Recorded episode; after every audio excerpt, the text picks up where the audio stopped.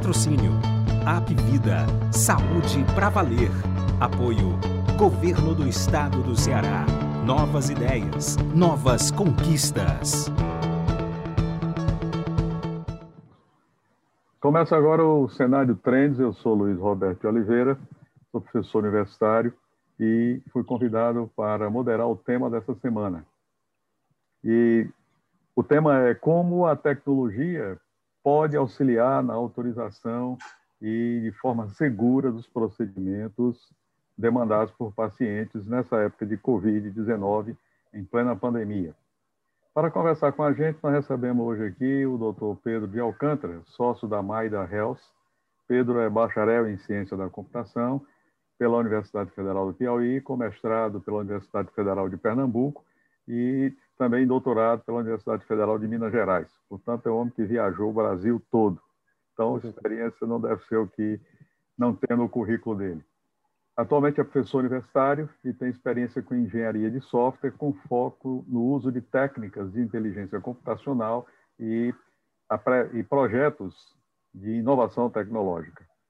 Durante o tempo de espera para desburocratizar processos, isso se torna muito importante porque na situação atual, com o aumento natural da demanda por serviços, por consultas, por exames, isso deve levar a um congestionamento muito grande, como já se seria de esperar, e esse congestionamento, sem dúvida, impacta de diversas maneiras, atrasando a jornada do paciente, piorando a experiência do paciente quando precisa dos, do, do, dos serviços e, principalmente, terminando em onerar as despesas. Né? Desde que seja bem delineada, os processos de inteligência artificial podem melhorar muito para os diversos envolvidos. E a ferramenta digital termina sendo de grande utilidade nos dias de hoje, como alguns, algumas notícias têm é, dado que isso se torna uma verdade, quase que uma necessidade essencial para que isso ocorra, para descongestionar todo esse conjunto de serviços que tem sido demandado. Né? Isso traz benefícios para pacientes, para gestores, para os planos de saúde, diminuindo custos. Né? Nesse processo, vem a primeira pergunta para o nosso convidado de hoje. A tecnologia utilizada, como é que ela funciona na prática, Pedro? De uma forma bem simples, para que nós leigos possamos entender esses processos de inteligência artificial e de outros recursos digitais que podem, podem ser utilizados para melhorar a experiência do paciente, para melhorar todo o serviço de administração, beneficiando o trabalho de gestores e, no final das contas, também reduzindo custos. Por favor. Ok. Primeiramente, gostaria de agradecer o convite de estar aqui debatendo sobre esse tema que tem tudo a ver com o momento que nós estamos vivendo. Né? A gente precisa sempre ter soluções ágeis, rápidas, que venham a trazer uma melhor experiência para o paciente. O paciente, quando procura um atendimento em algum serviço de saúde, normalmente ele está já fragilizado. E aí você colocá-lo para passar por filas, por esperas, tem toda uma questão já na parte tanto psicológica do paciente, como nesses momentos de Covid, estar em fila significa estar esperando, aglomerando e ter chance de ter é, essa situação ainda piorada dentro desse cenário que a gente vive. Né? Mas aí, de um modo geral, o que é que nós estamos fazendo já há algum tempo para tentar sanar isso? Não foi nem em virtude da Covid, embora com o surgimento da Covid isso tenha ganho um potencial ainda maior. Né? Mas, via de regra, o que se faz para se autorizar um certo procedimento é se avaliar as condições clínicas descritas para o paciente diante daquele pedido e, além disso, se avaliar de alguma forma o histórico do que já aconteceu na vida dele, quando isso está disponível. O que é que a gente está fazendo hoje e já há algum tempo? A gente criou uma ferramenta que, no fundo, ela age como se fosse um médico virtual que analisa os dados que estão sendo solicitados nesse momento e analisa também a história pregressa do paciente para decidir se ele deve ou não ter esse atendimento.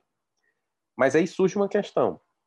Assim como médicos podem errar numa avaliação e até impedindo uma certa autorização, essa tecnologia que é baseada no que nós chamamos aí, que está bem na moda, né? de machine learning, né? o aprendizado de máquina, que é uma das sub-áreas aí da inteligência artificial. A gente também pode errar, porque no final das contas o que nós fazemos é aprender com a história do que aconteceu e reproduzir essa história de uma forma autônoma via uma tecnologia que consegue responder sozinha. Então, o que, é que a gente faz para poder não gerar problemas para os pacientes? A gente usa essa tecnologia apenas para dizer o sim, está autorizado. Então, quando ela diz não, o que é que a gente faz? A gente diz, médicos, avaliem bem aí, porque se fosse pela resposta do mecanismo automático, seria não. Mas como a gente não se julga capaz de dar um não para ninguém, a gente repassa para médicos para que eles possam, então, decidir sobre essa, essa demanda. E aí, quando a gente analisa o problema, nos contextos de planos de saúde, por exemplo, grande parte das solicitações são respondidas com sim mais de 90%. Então, quando eu crio um mecanismo desse, eu tenho chance de automatizar a maior parcela das respostas. E aí eu consigo ter uma redução na avaliação feita por humanos.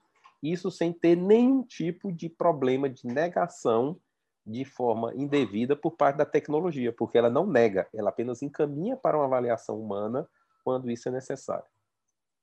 Muito interessante a sua resposta, né? Porque temas como a autonomia do profissional em solicitar os exames, etc. e tudo, não podem ser questionados diante de um cenário desse, né? Exatamente. E realmente essa parcela de negativas, ao ser transferida para a responsabilidade de um outro profissional médico, ela exatamente preserva exatamente essa possibilidade de ter sido um erro, uma falha humana mesmo em qualquer é, ponto do processo o médico que está apressado, o médico que está com grande quantidade de pacientes para atender, o médico que naquele dia estava com algum problema pessoal e sem querer solicitou uma coisa sem prestar atenção a alguns detalhes, né? Porque com o passar do tempo, o trabalho do profissional médico, de todos os profissionais da saúde, termina sendo uma coisa muito intuitiva, muito automatizada. Ele já tem na ideia, na, na cabeça, uma série de raciocínios que estão cristalizados ao longo do tempo e, mesmo assim, não é difícil você, humanamente, é, cometer algum erro. Existem aqui, inclusive, é, livros muito famosos, obras muito famosas de razões pelas quais os profissionais médicos erram. É muito conhecida a história do paciente, do, do médico que erra, porque ele atende um paciente que ele tem já algum relacionamento e ele não quer acreditar que aquele paciente está com aquele diagnóstico e ele se deixa influenciar por isso e deixa, às vezes, de pedir um exame que é crítico ou pede um exame desnecessário é, sem que isso realmente traga.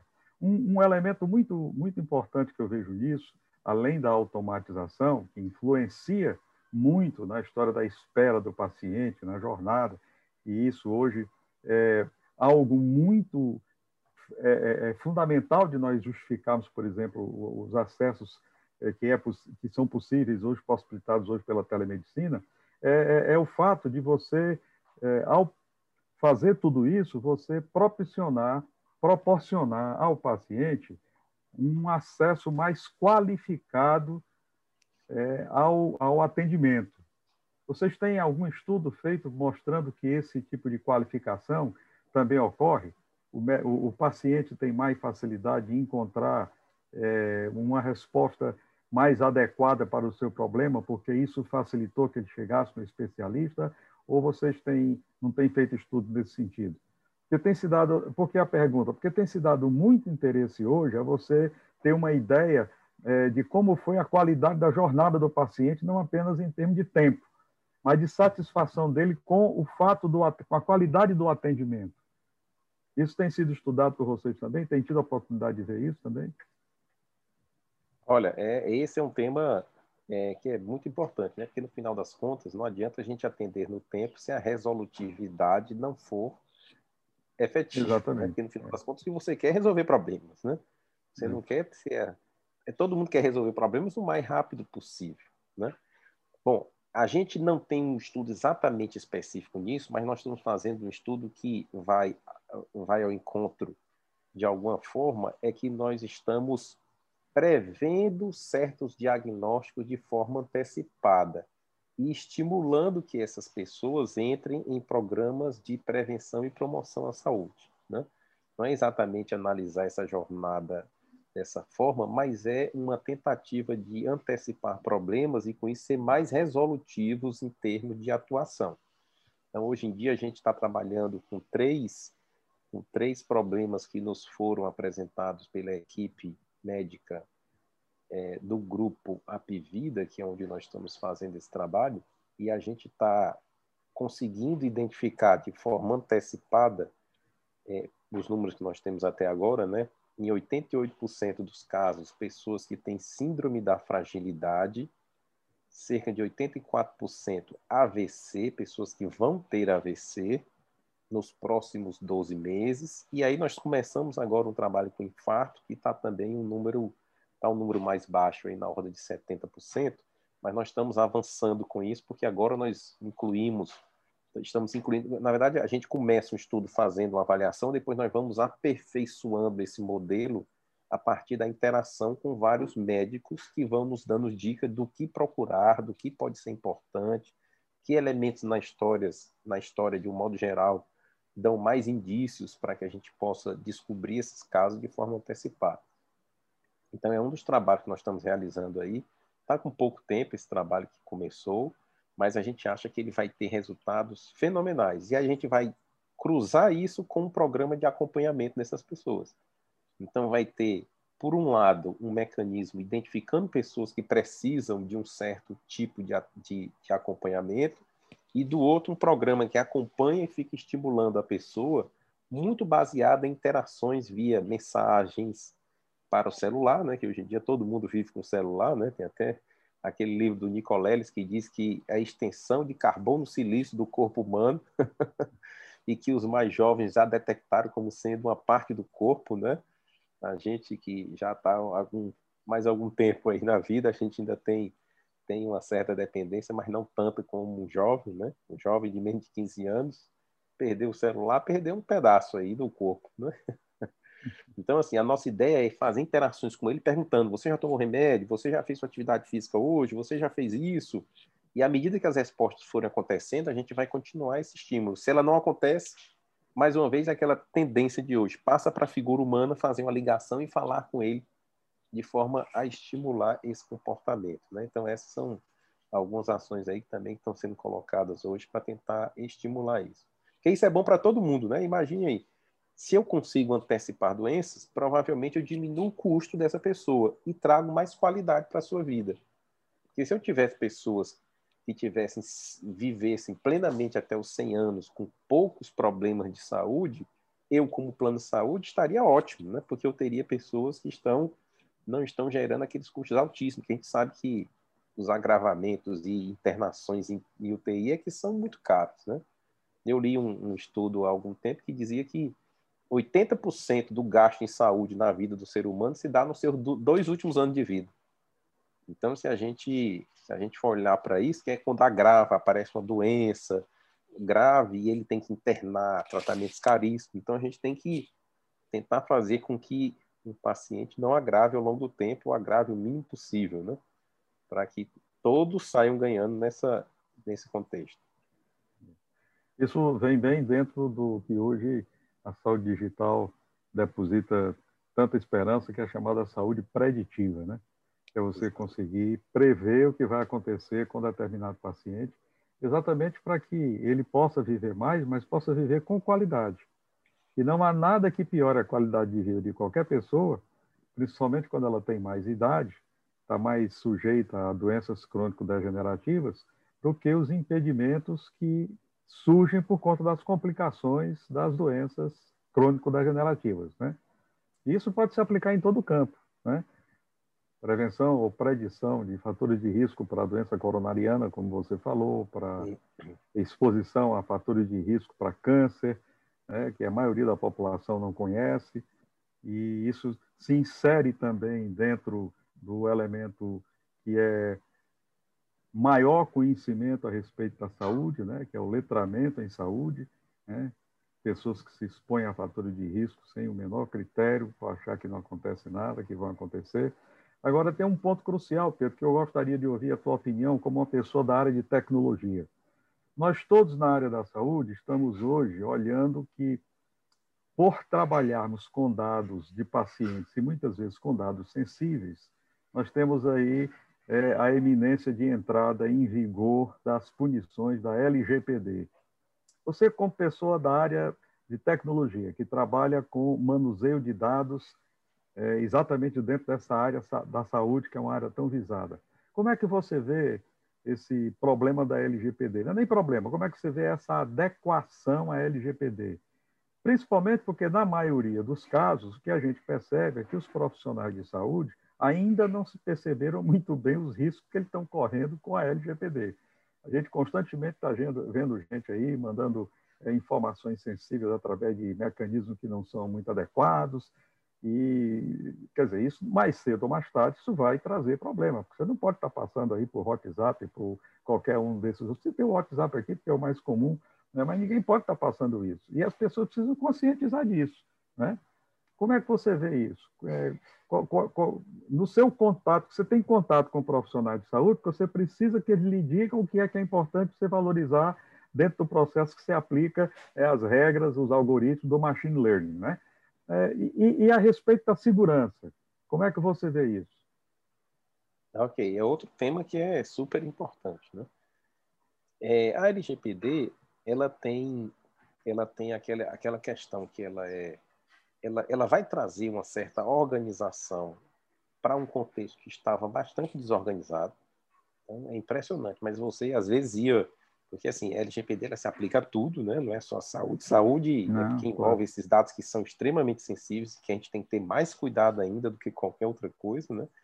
Mas a gente estava indo entrar num prédio, era pedido um monte de documentos e de informações, e depois o próprio porteiro do prédio vendia essas informações para poder se beneficiar. Verdadeiro abuso, né?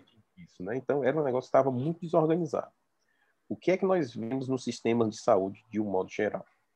Olha, o sistema de saúde eles têm que melhorar para garantir que, primeiro, todo mundo tenha plena ciência de como seus dados vão ser utilizados, e que as pessoas possam, de alguma forma, declinar sobre o uso de certos dados dele. É claro que, em alguns casos, se você declinar do uso dos seus dados, eu não tenho como prestar um serviço para você, né? Eu não posso chegar para um médico, para o meu médico, e dizer: Olha, doutor Luiz Roberto, eu quero que você me atenda, mas não quero que você fique sabendo de nada do meu histórico de saúde. Disse, então é impossível eu fazer uma. Sei adivinhar ainda, né? É.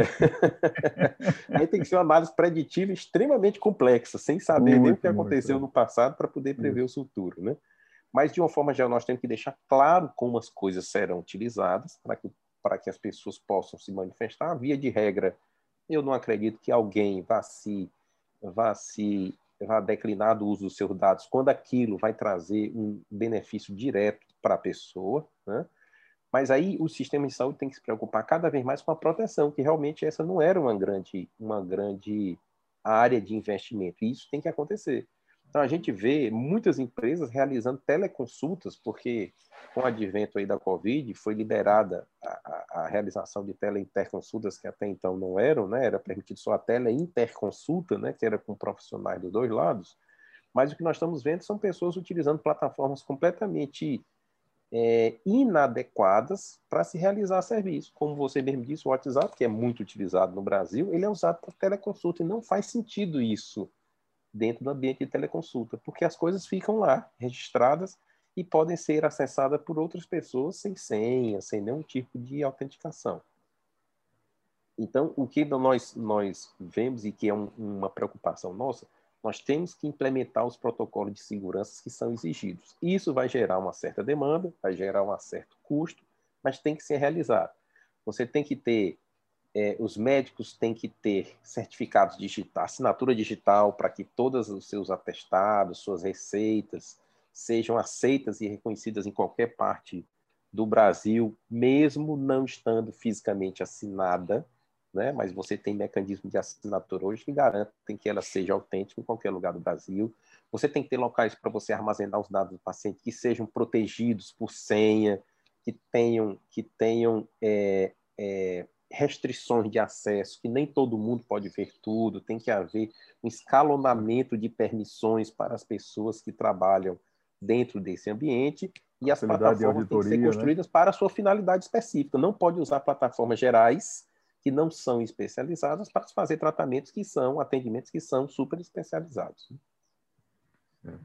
Muito bem, olha, muito interessante as suas observações e estão faltando pouquinhos minutos aqui para a gente completar os 30 minutos e eu agradeço sua participação e deixo para suas considerações finais para que a gente possa ficar dentro desse tempo que estipulou aí a nossa demandante. Muito obrigado e parabéns pelo seu trabalho. É bom trabalhar com pessoas de tecnologia que tenham essa consciência que você tem a respeito dos cuidados que os profissionais de saúde precisam ter no manuseio dos dados dos seus pacientes. Ok. Eu que agradeço e aproveito esse tempinho aí que nós ainda temos para comentar sobre coisas que são importantes da gente tratar. Hoje nós vivemos num mundo em que a inteligência artificial ela é muito comentada, né? ela é muito falada. Né? Aí existem alguns aspectos que são importantes da gente notar. Por algumas vezes eu vi profissionais de saúde com um certo receio dela, né, desse uso dessa ferramenta. Logicamente que toda coisa nova que vá se implantar em qualquer lugar, ele merece muita explicação, né, muito debate, muito, muito aprofundamento no que ele pode fazer. Mas eu vejo também um certo receio que isso possa, de alguma forma, tirar o, o, o, o emprego dos profissionais, reduzir seus atendimentos. E eu vejo que, neste momento, esse tipo de tecnologia ele serve muito mais para ampliar as capacidades, trazer mais luz para os atendimentos e até auxiliar nessa, nessa, nesse evento que acontece, que às vezes são, são, são falhas no atendimento. Né? Eu vejo, eu vi que a gente está trabalhando também com apoio na, na, no diagnóstico via exames de imagem, e a gente nota que existe, em alguns casos, algumas falhas que acontecem pela rapidez dos atendimentos, pela grande pressão em se fazer as coisas mais rápido, e às vezes um médico ele até analisa correta a imagem, mas ele escreve o laudo diferente, porque copiou e colou, e aí como ele está muito apressado, então a tecnologia ela vem para ajudar nisso, para tentar dizer, olha, tem uma coisa estranha aqui, olha, detectei algo aqui que parece ser diferente do normal, e isso vai dar apoio para a classe médica, porque realmente, diante da demanda crescente dos tempos cada vez mais, mais curtos, né, a gente tem que ter suporte. Então, eu acho que nesse momento a tecnologia vai servir como uma segunda opinião para quase tudo. Pode ser que no futuro ela venha até assumir é, é, assumir, vamos dizer assim, um papel mais atuante, mas nesse primeiro momento ela vai muito servir como suporte, como apoio e como uma segunda opinião para quase tudo. E isso vai sempre exigir a participação de profissionais, e quanto mais experientes forem os profissionais, melhor será, porque ela pode aprender com eles e ajudar os novatos, que ainda têm pouca experiência, né? Então, um mecanismo como esse, um mecanismo como esse em que você tenha essa combinação, porque o mais experiente às vezes já não está mais disponível para ficar nesses plantões noturnos, virar noites e noites, mas o que ele faz naquele momento pode servir de ajuda para os novatos que estão entrando nesse mundo. Né? Então esse é que é o mundo que eu vejo e percebo nesse momento, né? O mundo em que a tecnologia ela é uma espécie de tolerância a falhas e uma segunda opinião constante para ajudar com que a gente consiga em cenários de tempo muito curto conseguir fazer atendimentos com alta qualidade, mesmo quando a gente tem profissionais ainda pouco experientes nessa linha de frente. Né? É assim que eu acho que ela vai mudar esse cenário e vai ajudar bastante para que a gente cresça e progrida. Eu tenho essa mesma crença. O que nós precisamos é educar as pessoas para usar bem a tecnologia. Para fechar, um exemplo que eu sempre dou em termos de radiologia. A gente sabe hoje que ferramentas de inteligência artificial, algoritmos potentes, machine learning, conseguem dar diagnósticos com eficiência de acima de 90%, semelhantes a um bom profissional de radiologia experiente, com um detalhe: cerca de 30% a 40% mais rápido. E aí vem a pergunta: poxa, será que a inteligência artificial vai desempregar radiologista? Eu consigo, eu sempre respondo da seguinte forma: olha, eu não acredito que a inteligência artificial vai desempregar radiologista, mas uma coisa eu tenho certeza: no futuro, muito próximo, o radiologista que não quiser aprender a usar essas ferramentas, ele não consegue nem o primeiro emprego. Então, é o contrário. Você precisa aprender a trabalhar com tecnologia, mesmo sendo da área da saúde. Isso tem que começar lá no começo. lá no início do curso de medicina, de enfermagem, já precisa começar a mostrar para esses alunos o que é inteligência artificial, que são algoritmos, corrigir as falhas de letramento, que são enormes, né? para que ele possa chegar no ciclo superior, no ciclo profissionalizante do curso, já dotado desse instrumental que hoje é indispensável para ser um bom profissional. Bom, nós estamos faltando dois minutos, mas eu acho que a nossa anfitriã vai desculpar a gente não fechar nos 30, vamos fechar aqui nos 29, e agradeço bastante. Ah, um detalhe, eu baixei o livrinho, fui lá na sua, na sua, no endereço da sua firma e baixei aquele e-book, tá certo? Já comecei a ler, achei muito interessante, e eu vou divulgar aquele e-book entre os alunos e os participantes da Liga de Saúde Digital que eu coordeno lá na Faculdade de Medicina. Viu? Muito okay. obrigado. Uma boa semana de trabalho para você e para a nossa anfitriã. Um abraço, hein? Ok, eu agradeço, fico lisonjeado aí pelo uso e pelo acesso lá ao nosso site e divulgação sobre essas coisas importantes que nós estamos fazendo e precisamos cada, fazer cada vez mais, especialmente em contato com grandes profissionais, que isso tende só a melhorar o fruto de todo e qualquer trabalho de automação. Esse diálogo realmente é importante, muito importante. Para ajudar quem mais precisa, a Prefeitura lançou o pacote de ações sociais Fortaleza por Todos. Para Jean, criou um novo auxílio emergencial. Para Ana Paula, a Prefeitura dobrou o valor do cartão Missão Infância. Para Luiz, o kit alimentação escolar reforçado. Para Fabiana, uma cesta básica todo mês. São milhares de famílias beneficiadas com essas ações. A Prefeitura segue ajudando cada um e trabalhando por todos. Prefeitura de Fortaleza.